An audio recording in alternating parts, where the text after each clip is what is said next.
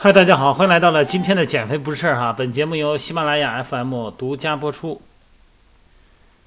这两天呢，特是特别忙哈。前段时间是做少儿体适能、青少年体适能的训练模型啊和开课，然后呢，这段时间呢又做团课哈，在另外一个我们对面的这个地坛体育馆对面的一个空间里边呢，做这个团课哈。中午时间有这么一二十个人啊，每天然后开团课。然后编制整个的训练内容、训练模型。那么这帮中午上班的小伙伴，我们练完以后呢，这吃饭的时间不就耽误了吗？所以说呢，我给他们准备的是蛋白粉啊，冲好蛋白粉哈，香蕉和面包，就算是营养餐嘛，也比较方便。因为这里边有相当一部分呢，也是通过运动团课来减肥的哈。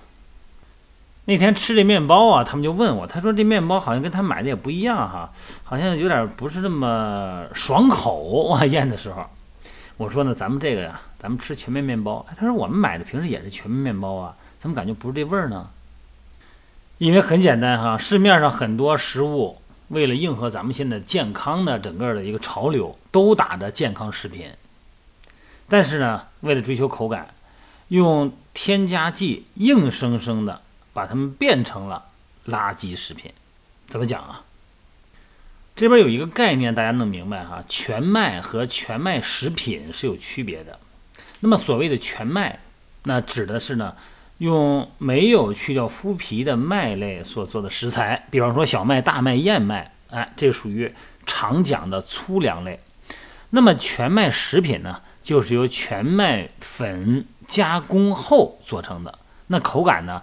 那可能相对粗糙一些，但是呢，因为保留了麸皮中的大量的维生素、矿物质、纤维素，所以说呢，营养价值呢就更高。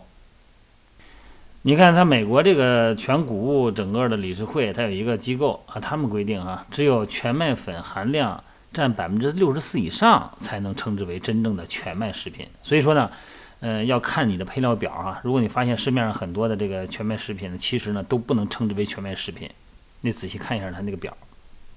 这全麦面包呢，我们吃这个啊，就是用没有去掉啊外面麸皮和麦胚的全麦粉制作的面包。那么所含的膳食纤维呢和维生素 B 族呢啊非常丰富啊，你比一般的面包呢密度要高很多啊，比米饭的升糖指数要低，这就比较好的这个健康食品啊，或者说是减肥食品的来源。那么真正的全麦粉做的面包呢，多了麸皮在里边啊，麦香浓郁，而且呢筋性不足。需要更长的时间发酵才能软化面包的纤维，那么嚼起来的口感呢，就不会达到像白面面包那么哎软绵绵的感觉。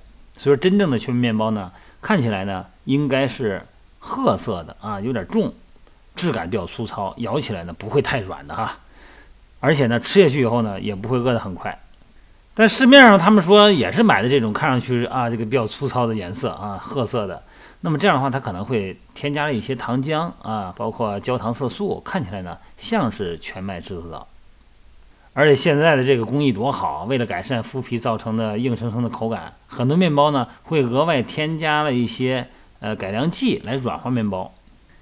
那这样的话，有可能呢，你为了吃更健康呢，才选择了全麦面包，但是无意中呢却摄入了很多额外的化学添加剂，这又是一个麻烦事儿。